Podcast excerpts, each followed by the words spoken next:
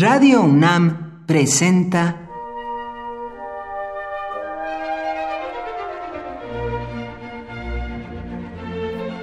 Cuaderno de los Espíritus y de las Pinturas por Otto Cázares.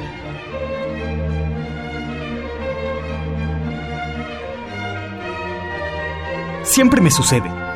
Toda vez que voy a entrar a las profundidades de alguna estación de metro, vienen a mi mente esas palabras del dintel de la puerta del infierno de Dante.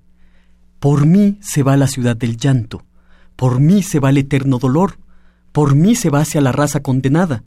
Oh vosotros los que entráis, abandonad toda esperanza. Cierto, hay que abandonar toda esperanza, especialmente si se aborda un vagón de metro a las siete o a las tres. Lo mismo que Dante, guiado por Virgilio, una vez que ha cruzado el umbral de la puerta del infierno, que comienza a oír un espeluznante concierto de gemidos, de suspiros, una cacofonía de blasfemias y gritos doloridos, al cruzar el umbral de la entrada del metro, también uno comienza a oír un concierto disonante de vendedores ambulantes, de tipludos pregoneros de teletón, vendedores de discos pirata armados con bocina al pecho y búfer en mochila. Por supuesto que infierno y metro tienen más de una similitud. Eso lo sabe cualquier habitante de la Ciudad de México. El infierno de Dante, no el de la Ciudad de México, tiene la forma de un embudo o de un cono. El vértice de este cono se encuentra en el centro mismo de la Tierra. La profundidad total del infierno sería el radio de la circunferencia terrestre. Dante divide al infierno en nueve niveles o círculos, que se van angostando conforme se va descendiendo de nivel.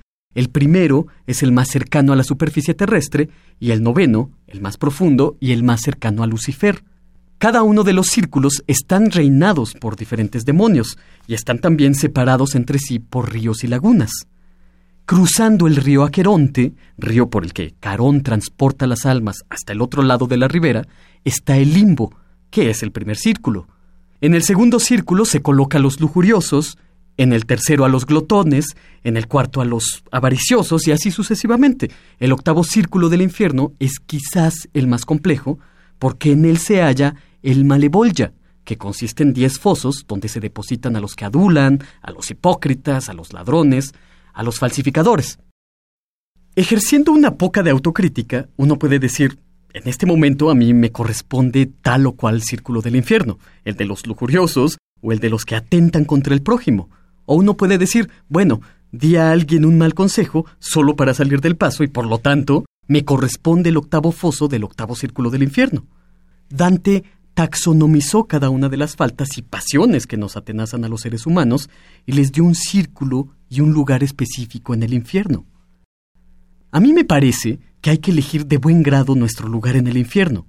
Y digo esto porque antes de todo círculo infernal, antes incluso de cruzar el Aqueronte en la balsa de Carón, inmediatamente después de cruzar el umbral de la puerta del infierno, hay un lugar que no merece ni siquiera que nos acordemos de ese lugar, porque es un lugar triste y miserable, que es el vestíbulo de los ignavos, un lugar reservado para las tristes almas de aquellos que en vida lo pasaron sin alabanza ni vituperio.